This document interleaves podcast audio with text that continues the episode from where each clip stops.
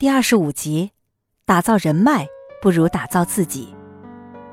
有一次在北大举行讲座，一位学生问我：“老师，你说学习重要还是经营人脉重要？”看着他一脸大杂烩的表情，我先拿出本子记下了这个问题，然后告诉他说：“这是个比较大的话题，我会仔细写篇文章放在网上的。”然后给了他我的博客地址，又补了一句：“相信我，所谓的人脉就算重要，也根本没有他们说的那么重要。”到书店里看看吧，在某个专柜或者专区里，有多少的书名中有着“人脉”两字？太多了。随处可见的胡说八道，大体上没什么区别，反正都是胡说。以下是从某本书中摘录的。还不算最过分的胡说八道。中国最奇妙的现实问题是讲面子，这种典型的例子不但在政治界经常可以看到，在商界更是多见。比如说，你想把商品推销给客户时，另外一家公司也在做同样的竞争，估计胜负情势是四比六，对我方不利。在这种情况下，如果你有一位支持者，而其面子能够通达客户的高层，那么只需凭此人的一句话就可以反败为胜了。我们再举个例子，假如你想向公司提出一个方案，而意见是不是能够被采纳，就要看公司里有多少人愿意帮你的忙，愿意支持你，即可大致估算出结果。这就是人类社会的现实面。如此看来。由支持者的多寡可以判定是否为能干的生意人的说法，并不为过。事实上，被称为办事高手或是能干的人，都具备一个共同的条件，就是在公司内外有许多人事通道，也就是说，他的人脉很广，面子很大。这段文字真是谬误连连。除了腐败之外，在正常的世界里，这种情况可能发生吗？意见是否可以被采纳，在正常的世界里，是不是应该看那个意见是否有足够的道理？如果那个意见考虑的非常周全，有着明显的好处，会有那么多人反对吗？用面子就可以获得一切，想得美啊！让我们从头细说，先动脑思考一下，你愿意与什么样的人成为朋友？从幼儿园开始。每个人就都已经有一些选择朋友的原则，尽管并不自知。事实上，资源分布的不均匀必定造成人与人之间的某种依附关系。观察一下就可以看到事实：幼儿园里玩具多的孩子更容易被其他人当做朋友。那么，玩具最多的孩子朋友最多吗？答案并非肯定。如果你像我一样有机会。也恰好愿意多花一点心思与那个玩具最多的孩子交谈的话，你也很快就会发现，在他的心目中，与所有的成年人一样，朋友被划分为真正的朋友和一般的朋友。以下我们姑且把这个孩子叫做小强。当时我很好奇，耐心的等待小强告诉我谁是他真正的朋友。最终，他告诉我。真正的朋友只有两个，其中一个是男孩，另一个是女孩。那我就问他，为什么你认为那男孩是你真正的朋友呢？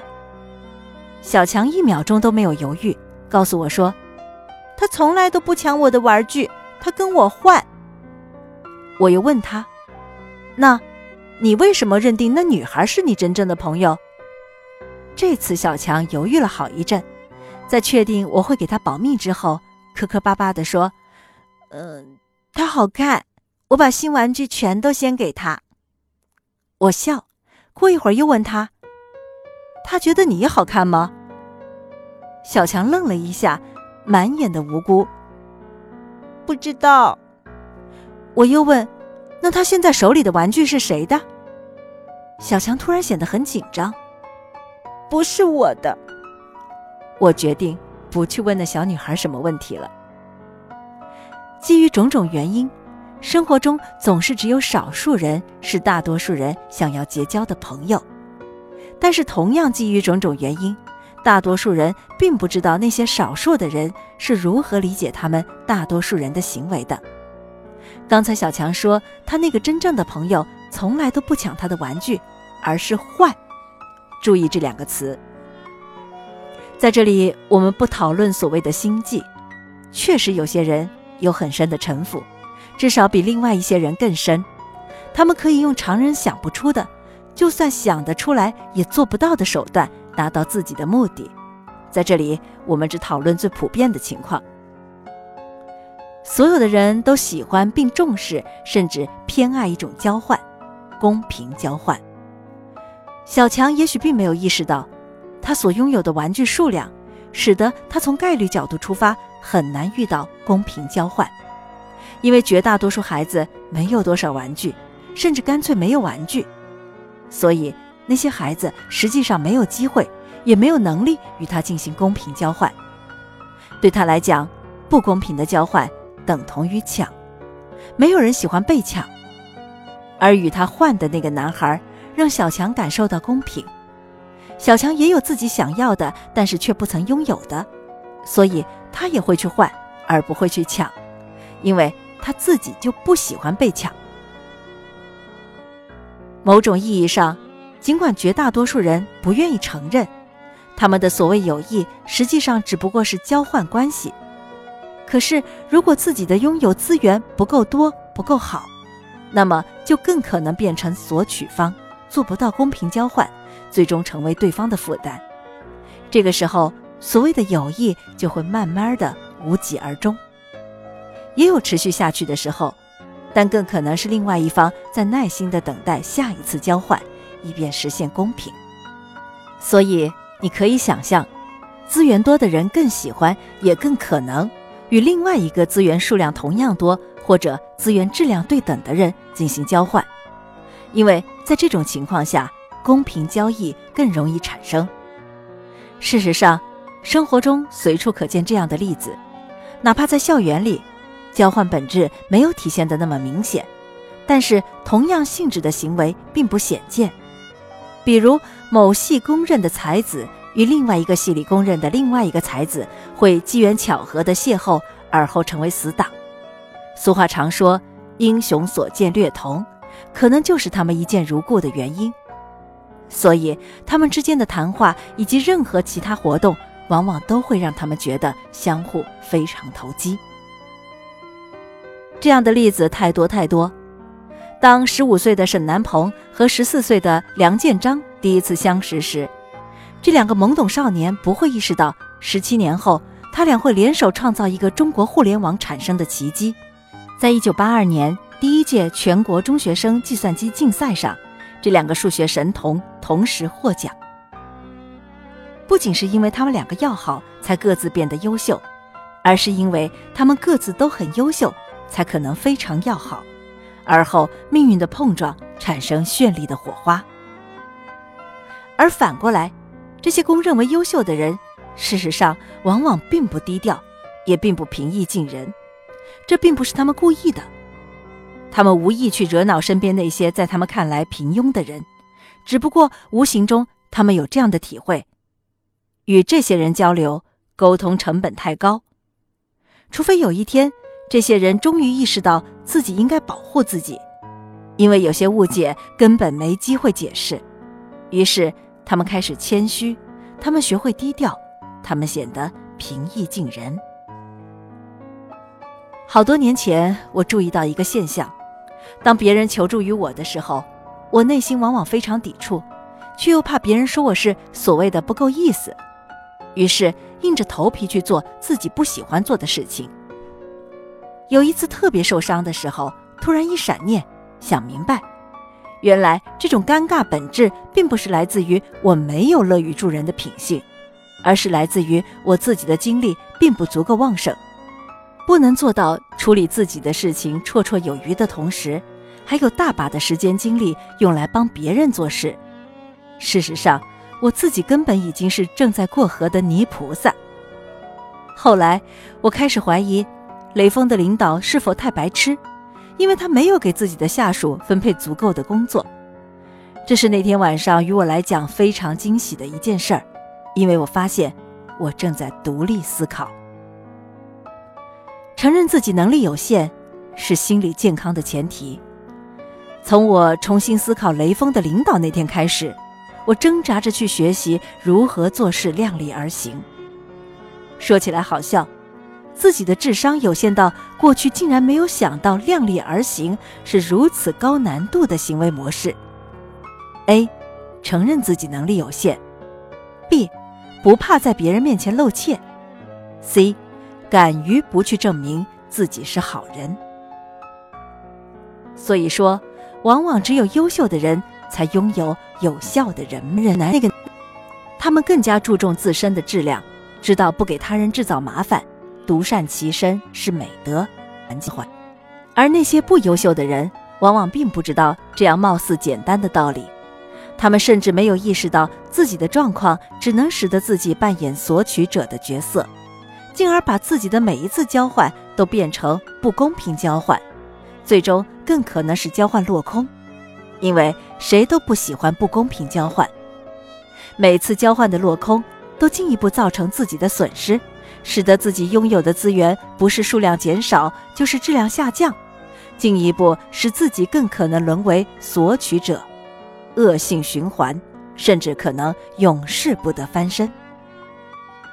还有些人过分急于建造所谓的人脉，并全然不顾自己的情况究竟如何。对于这样的人，人们常用一些专门的词来描述他们：谄媚。巴结、欺上媚下，甚至结党营私，这样的人往往也不是他们故意非要如此不可，他们只是朦胧地意识到自己一个人的力量过于渺小，所以才希望借助其他的力量。而一个人越是渺小，越是衬得他的欲望无比强烈。这样的人特征非常明显，其中一个就是在日常生活中。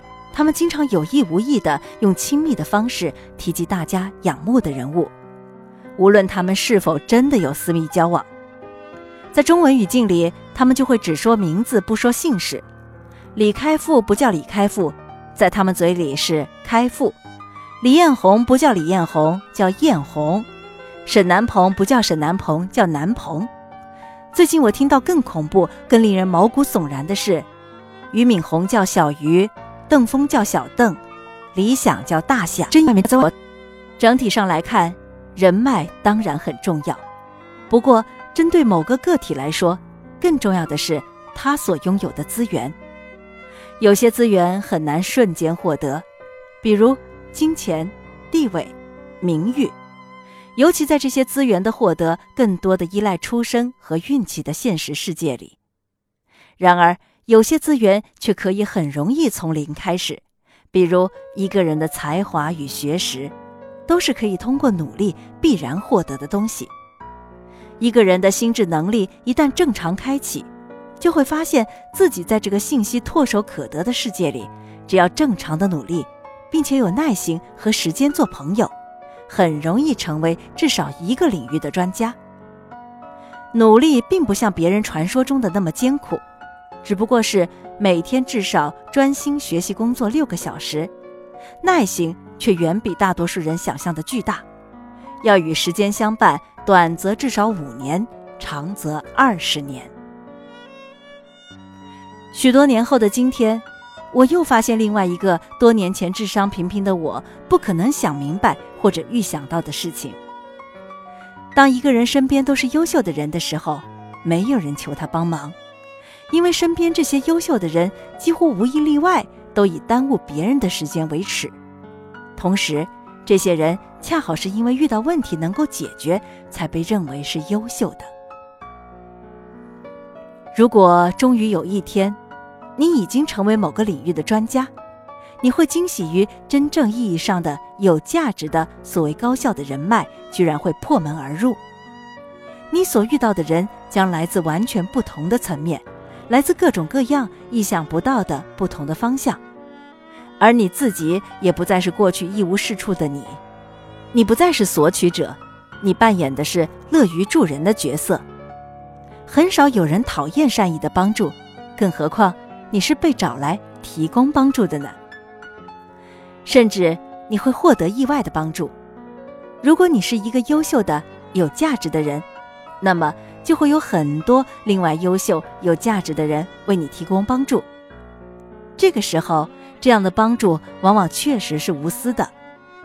正如没有哪个医生做到救死扶伤之后，仅仅因为酬劳太少而恼羞成怒一样。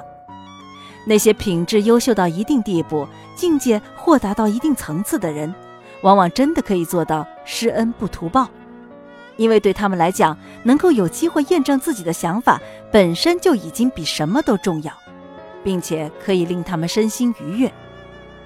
然而，真正有趣的现象是，被帮助的你也正因为并非寻常之辈，所以一定懂得滴水之恩当以涌泉相报的道理，最终。皆大欢喜，只因为沟通成本几近于零，同时的效果自然是交流收益相对无穷放大，良性循环。